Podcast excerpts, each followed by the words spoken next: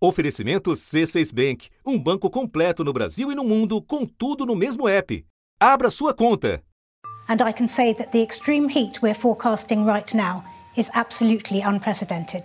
Esta é a diretora executiva do Serviço Nacional de Meteorologia do Reino Unido em pronunciamento recente. Ela avisa: nosso estilo de vida e nossa infraestrutura não estão adaptados. Our lifestyles and our infrastructure are not adapted to what is coming. O que então estava chegando, agora já chegou, na forma de uma violenta onda de calor que assola várias partes da Europa. The Met Office have issued a red extreme heat warning because of the risk of dangerously high temperatures. E pela primeira vez na história, o governo britânico emitiu um alerta vermelho de calor extremo para segunda e terça-feira. A previsão é de que a temperatura chegue a 40 graus, o que nunca aconteceu no país. Temperatura record des conditions climatiques extrêmes. Lo peor de esta ola de calor que se extiende por praticamente toda a Espanha. Com as altas temperaturas e o clima seco, vem o fogo. Ah, em Portugal, mais de 80 municípios de 10 distritos têm esta segunda-feira perigo máximo de incêndio. Um piloto morreu quando o avião de combate às chamas caiu por causa da fumaça. Segundo a imprensa portuguesa, a área queimada neste ano já ultrapassou o total do ano passado. Volvemos a las zonas afectadas por los más de 30 incendios que siguen activos a esta hora en España. No sul da Espanha, mais de 3.200 pessoas fugiram do fogo perto de Málaga, uma área turística popular. Ya hay dos fallecidos por este incendio, 16 localidades evacuadas y son más de 2.700 vecinos desalojados. Aquí el incendio no está controlado, de hecho avanza muy rápido. A França retirou mais de 16 mil pessoas de lugares ameaçados ameaçados por incêndios florestais perto da fronteira com a Espanha. Esse é o período mais quente em 125 mil anos. E os danos para a saúde humana? A onda de calor que atinge a Europa já causou mais de 1.100 mortes. O governo português declarou que o sistema de saúde enfrenta uma semana particularmente preocupante. A onda de calor mandou muita gente para o hospital. Tenha cuidado. Hoje há risco máximo de incêndio. Não ponha em risco a sua vida nem a dos outros. Please treat the warnings we are putting out as seriously as you would a red or amber warning from us for wind or snow, and follow the advice. Stay out of the sun, keep your home cool, don't leave people or animals in hot cars, and keep a particular lookout for your family and neighbours, especially more vulnerable people. O ministro da Saúde pediu, por exemplo, que um ajude o outro dentro do possível nos próximos dias. E o alerta vermelho prevê o seguinte: que os problemas de saúde é, podem ser mais prováveis para algumas pessoas que vão ser necessárias mudanças substanciais no trabalho e nas rotinas. Eventos extremos como esse, que deveriam ser raros, vêm se tornando cada vez mais frequentes. A cientista climática da Universidade Imperial College de Londres disse que os exemplos estão em toda parte. Europa, Arábia Saudita, China, Estados Unidos, a frequência aumentou muito e as mudanças climáticas são um fator chave nisso. O calor aqui é tão ou mais perigoso que o frio. Para vocês terem uma ideia, desde 1979, pelo menos 11 mil americanos morreram por causas ligadas ao calor extremo. E isso num momento em que o governo da maior economia do mundo vê bloqueado o avanço de suas medidas para combater o aquecimento global. Uma a uma, as ferramentas que o governo americano teria para cortar emissões estão sendo descartadas. Matematicamente, ficou quase impossível o governo americano atingir o objetivo de diminuir em 50% suas emissões em oito anos.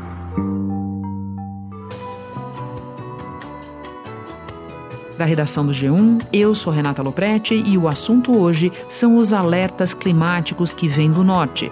Um episódio para entender a relação entre o verão tórrido na Europa, o aquecimento global e a erosão do plano Biden para enfrentar a crise. Eu recebo dois convidados: o meteorologista Lincoln Muniz Alves, pesquisador do INPE e um dos autores do sexto relatório de avaliação do painel intergovernamental sobre mudanças climáticas da ONU e o jornalista Cláudio Ângelo, coordenador de comunicação do Observatório do Clima e autor do livro A Espiral da Morte sobre o aquecimento do planeta. Terça-feira, 19 de julho. Lincoln, você pode começar explicando o que caracteriza uma onda de calor e quais os principais aspectos da atual na Europa? Onda de calor, por, por definição clássica, é uma sequência de dias consecutivos onde a temperatura ultrapassa um determinado valor ou limiar. O governo português declarou que a temperatura em Pinhão, que fica no norte, chegou a 47 graus. A Espanha já registrou 43 graus esta semana. Na Itália, de 44 graus. O Reino Unido pode quebrar a barreira dos 40 graus. O recorde britânico de calor foi de 38,7 graus em 2019. As temperaturas na capital Nova Delhi chegaram a 49 graus Celsius, segundo o Departamento de Meteorologia da Índia. No caso específico ah, da onda de calor que a gente vem observando agora em vários países da Europa, é, é, é uma onda de calor extrema, né? ou seja, não, não convencional, porque os valores que a gente vem observando, temperaturas aí da, da ordem de até 40 graus, eles ultrapassam e muito né, é, esse limiar é, climatológico que, que se define a onda de calor. Cientistas do Serviço Nacional de Meteorologia do Reino Unido dizem que as altas temperaturas do momento se relacionam com previsões das mudanças climáticas. O que isso significa, Lincoln? Significa que vem corroborando o que a ciência já vem alertando há algum tempo, que a, as emissões dos gases de efeito estufa vêm provocando a mudança do clima, que as projeções que indicavam que eventos extremos como esse, que se projetavam para meados de 2050, já está ocorrendo no, no, na condição atual. E tanto é, se observa um aumento na frequência quanto na intensidade desses eventos. Uma pesquisa revelou que o aquecimento no Ártico, em uma década, foi até sete vezes superior à média global. O aquecimento maior está ocorrendo no Mar de Barents, na costa norte da Noruega e também da Rússia. Nessa área, o aumento médio foi de 2,7 graus centígrados, com picos de até 4 graus nos meses de outono. Essas taxas fazem do Mar de Barents a região do planeta que mais esquenta. Vamos colocar mais um pouco de ciência na nossa conversa. Você pode relembrar, para quem nos ouve, qual a ligação entre aquecimento global e aumento de eventos extremos, como a atual onda de calor na Europa?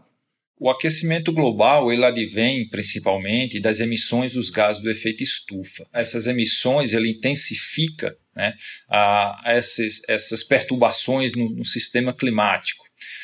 A, a, parte disso tem a variabilidade natural do clima, né? Que tem, tem, tem anos que chove mais, tem anos que chove menos, tem períodos que é mais frio, períodos que é mais quente. Esse fenômeno está provocando as piores condições de seca na Península Ibérica nos últimos mil anos. Asados de calor em Espanha. Claro, hace una calor que eso no es normal en la calle.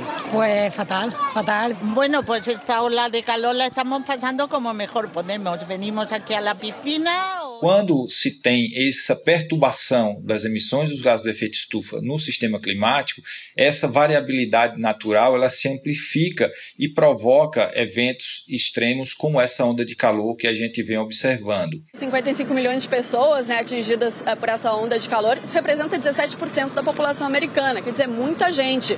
Estado da Califórnia, os estados como Texas, no sul do país, todos estão em alerta de altas temperaturas. Uh, esses alertas já atingem 20 milhões de pessoas. Meteorologistas preveem que os termômetros podem chegar a 43 graus em Oklahoma e também no Kansas. Então, essa é a relação principal entre a mudança do clima, associado principalmente às emissões dos gases do efeito estufa, e os eventos extremos que a gente vem observando aí ao longo das últimas décadas. Lincoln, governos dos países mais afetados vêm tentando orientar a população sobre os riscos do calor e ações preventivas, além de ações paliativas, claro. Você viveu é, uma historinha que eu gostaria que você contasse aqui para quem nos ouve, uma orientação sobre o seu trabalho, até você foi afetado. Sim, de fato, esse, esse é, um, um, é um problema que não atinge, atinge, na verdade, todos sem distinção, seja o tomador de decisão, seja o, o, o cidadão comum. Eu acesso computadores remotamente no, no, Reino Unido e a orientação que a gente teve, né, e não só de outros países, mas até mesmo os pesquisadores do Reino Unido, é que não acessasse né, o, o computador para não a superaquecer dado que a, a infraestrutura normalmente é, dos prédios né, desses países são preparados para calefação e não para o aquecimento. Isso aqui pode ter consequências sérias num país como esse. Não tem ar-condicionado no metrô, não tem ar-condicionado no trem, não tem estrutura.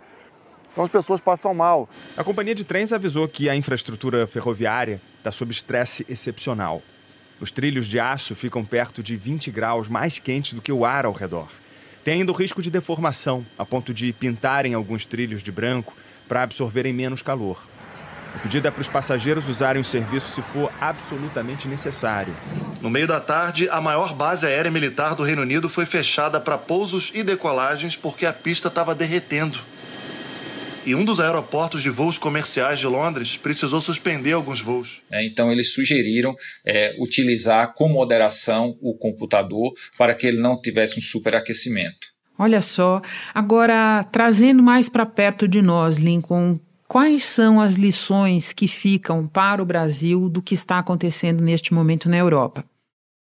As lições são claras de que a mudança do clima ela não é coisa do futuro, é coisa do presente né? E a Europa é só um, um, um, sinal de que isso já é uma realidade. A gente tem observado extremos também no Japão, na Austrália e mais recentemente aqui no Brasil, com as próprias é, chuvas extremas é, no litoral do Nordeste, a, a, seca o ano passado na região sudeste do, do, do Brasil. E há décadas, pesquisadores do clima alertam que tragédias climáticas como essas que vêm ocorrendo no Brasil seriam cada vez mais frequentes pelo menos 450 mortes em enchentes e deslizamentos em sete meses. Uma sequência de tragédias. Na Bahia, em Minas Gerais, em cidades do estado de São Paulo.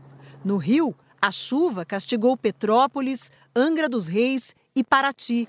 Agora, o Grande Recife sofre com as perdas. Um relatório da Agência Nacional de Águas e Saneamento Básico mostrou que a seca piorou em 15 estados brasileiros.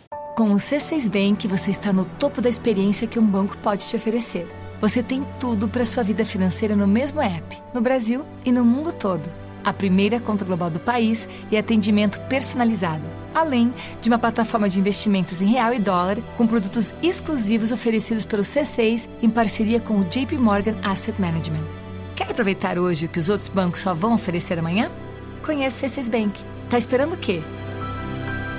C6 Bank. Os reservatórios que respondem pela maior parte da geração de energia água no país estão com apenas 23% da capacidade.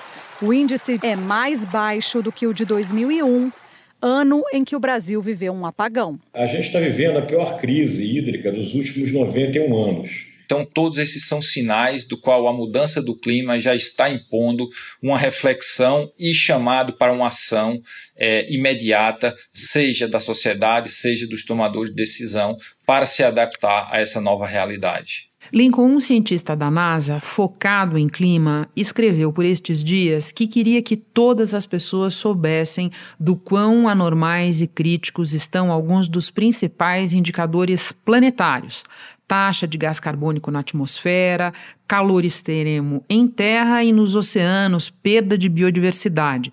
O quanto desse alarme é necessário e o que pode ser feito a partir dele. É fundamental, de fato, chamar a atenção uh, de todos para a compreensão do risco que estamos vivenciando.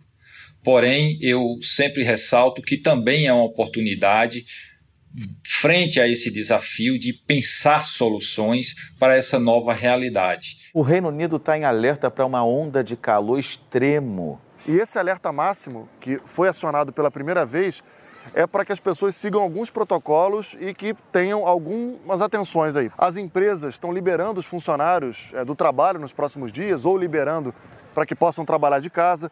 E o alerta vermelho prevê o seguinte: que os incidentes na água, afogamento, por exemplo, podem aumentar à medida que as pessoas se dirigem para praia, lagos e rios, e que o atraso no transporte pode ser mais provável. Principalmente do ponto de vista de se organizar, né, de conservar o meio ambiente, do qual a gente depende tanto dos recursos, seja ele do alimento, seja ele do recurso, do recurso hídrico. Se organizar no sentido de eu me reconhecer como cidadão como parte do problema e não simplesmente terceirizar e cobrar só, só do poder público. Eu tenho uma consciência maior ambiental de sustentabilidade, de organizar meu lixo, o poder, na medida do possível, utilizar um transporte público, reduzir minha pegada de emissão. Então, são ações simples que, no coletivo, de uma maneira geral, pode fazer uma diferença.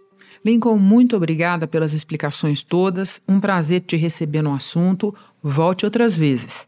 Muito obrigado, foi um prazer. Espera um instante que eu já volto para conversar com o Cláudio Ângelo. Cláudio, na semana passada, o Biden sofreu uma grande derrota nas tratativas com o Congresso no esforço para tentar implementar o seu plano de combate às mudanças climáticas. Pode nos lembrar qual foi essa derrota e o tamanho do impacto dela?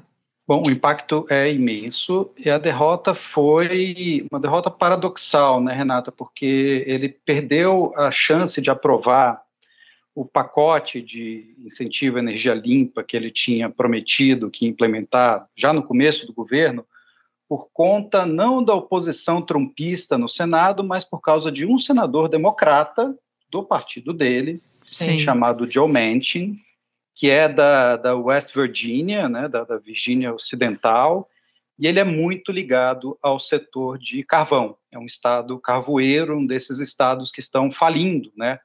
com a degradação, o fim paulatino da indústria do carvão nos Estados Unidos. Então, o John Manchin bloqueou esse pacote de energias renováveis nos Estados Unidos e, por conta disso, o presidente Biden agora está com seríssimas dificuldades de implementar não apenas esse pacote, que é também um pacote de estímulo, né, a, geração de empregos é, e a retomada econômica nos Estados Unidos, mas também era um, um, pacote que ajudaria os Estados Unidos a cumprir a sua meta no Acordo de Paris. Mas a vontade de descarbonizar ou diminuir radicalmente as emissões de gás carbônico é uma das principais metas do governo do presidente Joe Biden. Ele fez promessas ambiciosas: cortar as emissões dos Estados Unidos pela metade até 2030 zerar as emissões de carbono do setor de energia até 2035 e zerar as emissões de gases no país como um todo até 2050. O Biden, quando assumiu, prometeu cortar 50% a 52% das emissões dos Estados Unidos até 2030 e isso começa a ficar uma possibilidade distante. Cláudio, analistas estimam que do que o Biden inicialmente pretendia entregar do ponto de vista de redução de emissões, de combate a mudanças climáticas, de transformação da economia americana, no melhor cenário ele pode chegar a um sexto da promessa agora. Faz sentido isso para você? Faz sentido porque o governo americano ele está é, cada vez é, é, é, como se você entrasse numa guerra e em vez de te equipar a, as suas forças auxiliares fossem tirando o seu capacete, tirando o seu fuzil, tirando o seu uniforme. Então é isso que está acontecendo com o presidente dos Estados Unidos agora, Renata. É, o governo americano ele tinha um plano era um plano que já continha um, um, um, grau de otimismo muito grande, né? uma ambição muito grande, um grau de otimismo muito grande, porque dependia de tecnologias que ainda precisam avançar muito para ganhar escala. Segundo o governo, é preciso cortar em 80% as emissões de CO2 no processo de geração de energia elétrica. É aí que entram as usinas de carvão. Junto com o gás natural, elas são responsáveis por um quarto de todo o carbono lançado na atmosfera pelos Estados Unidos. As ferramentas que o governo americano teria para cortar emissões estão sendo descartadas. A primeira delas seria substituir usinas de carvão e gás por energias renováveis e distribuir incentivos financeiros para quem investisse em energia eólica, solar ou energia nuclear. Cláudio, um pouco antes, no mês passado, o governo Biden já tinha tomado um tombo nessa área com uma decisão da Suprema Corte. Pode nos lembrar que decisão foi essa? A Suprema Corte decidiu é, no mês passado que não mais a Agência de Proteção Ambiental, a EPA, que é o equivalente do IBAMA nos Estados Unidos, poderia é, fazer é, regulações, regular emissões de usinas termoelétricas fósseis com base na lei do ar limpo, que é uma lei da década de 70 que regula poluentes atmosféricos.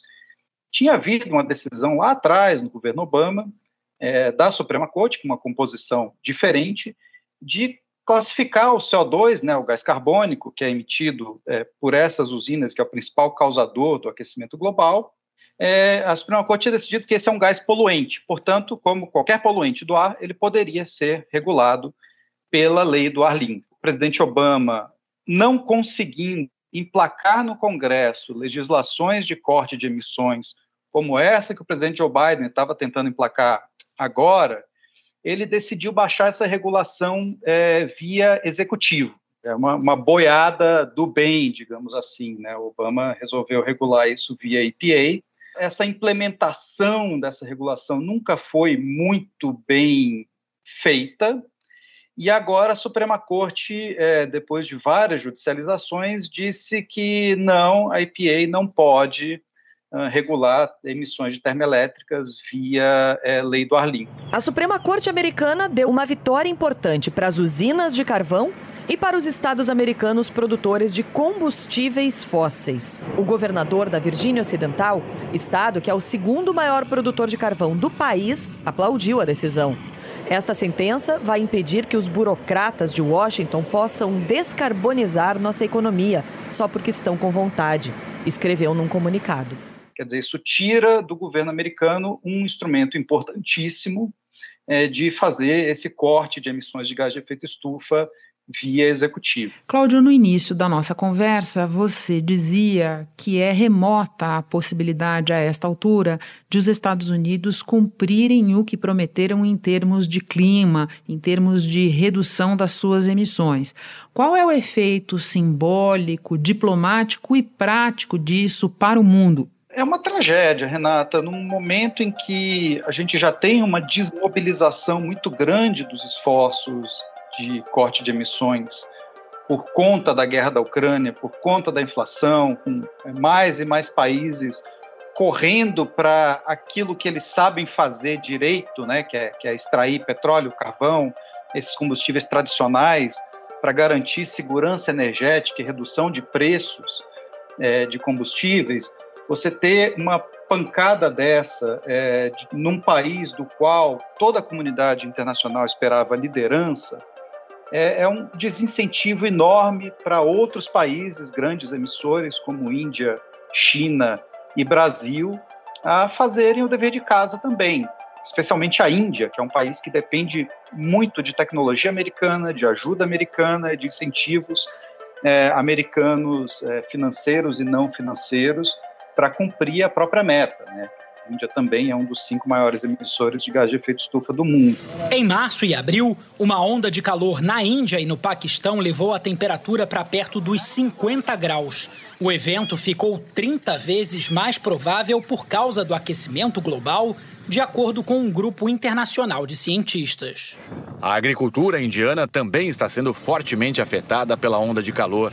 Dois terços da população de 1 bilhão e 300 milhões de pessoas dependem de atividades agrícolas para sobreviver. A gente chega na Conferência do Clima de Sharm el-Sheikh, no Egito, num cenário é, internacional geopolítico né, muito ruim e com uma espada de Damocles na nossa cabeça, né? porque nós temos pouco mais de 90 meses para reduzir 43% das emissões do planeta. A gente tem até 2030 para fazer isso, caso contrário, a meta do Acordo de Paris de estabilizar o aquecimento global em um grau e meio, ela fica completamente fora de alcance. Entre 1990 e 2014, só os Estados Unidos, maior emissor de gases do efeito estufa, causaram danos financeiros de quase 2 trilhões de dólares às demais nações, principalmente os mais pobres e mais quentes, como a Indonésia e a Nigéria.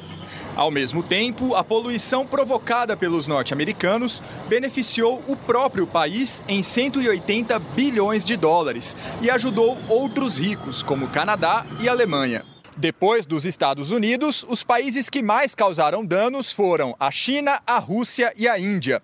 O Brasil é o quinto país que mais emitiu gases do efeito estufa no período avaliado, causando às nações um prejuízo de quase 530 bilhões de dólares. E com um grau de aquecimento, a gente está vendo o que a gente está vendo agora no hemisfério norte, por exemplo, com essas várias ondas de calor simultâneas, incêndios por todo o hemisfério norte.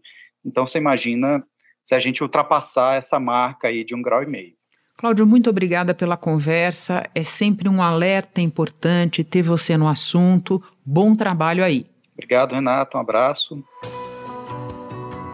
Alguns dos áudios deste episódio são da TV Cultura. Este foi o assunto podcast diário disponível no G1, no Globoplay ou na sua plataforma de áudio preferida. Vale a pena seguir o podcast na Amazon ou no Spotify, assinar no Apple Podcasts, se inscrever no Google Podcasts ou no Castbox e favoritar na Deezer. Assim você recebe uma notificação sempre que tiver novo episódio. Eu sou Renata Loprete e fico por aqui. Até o próximo assunto.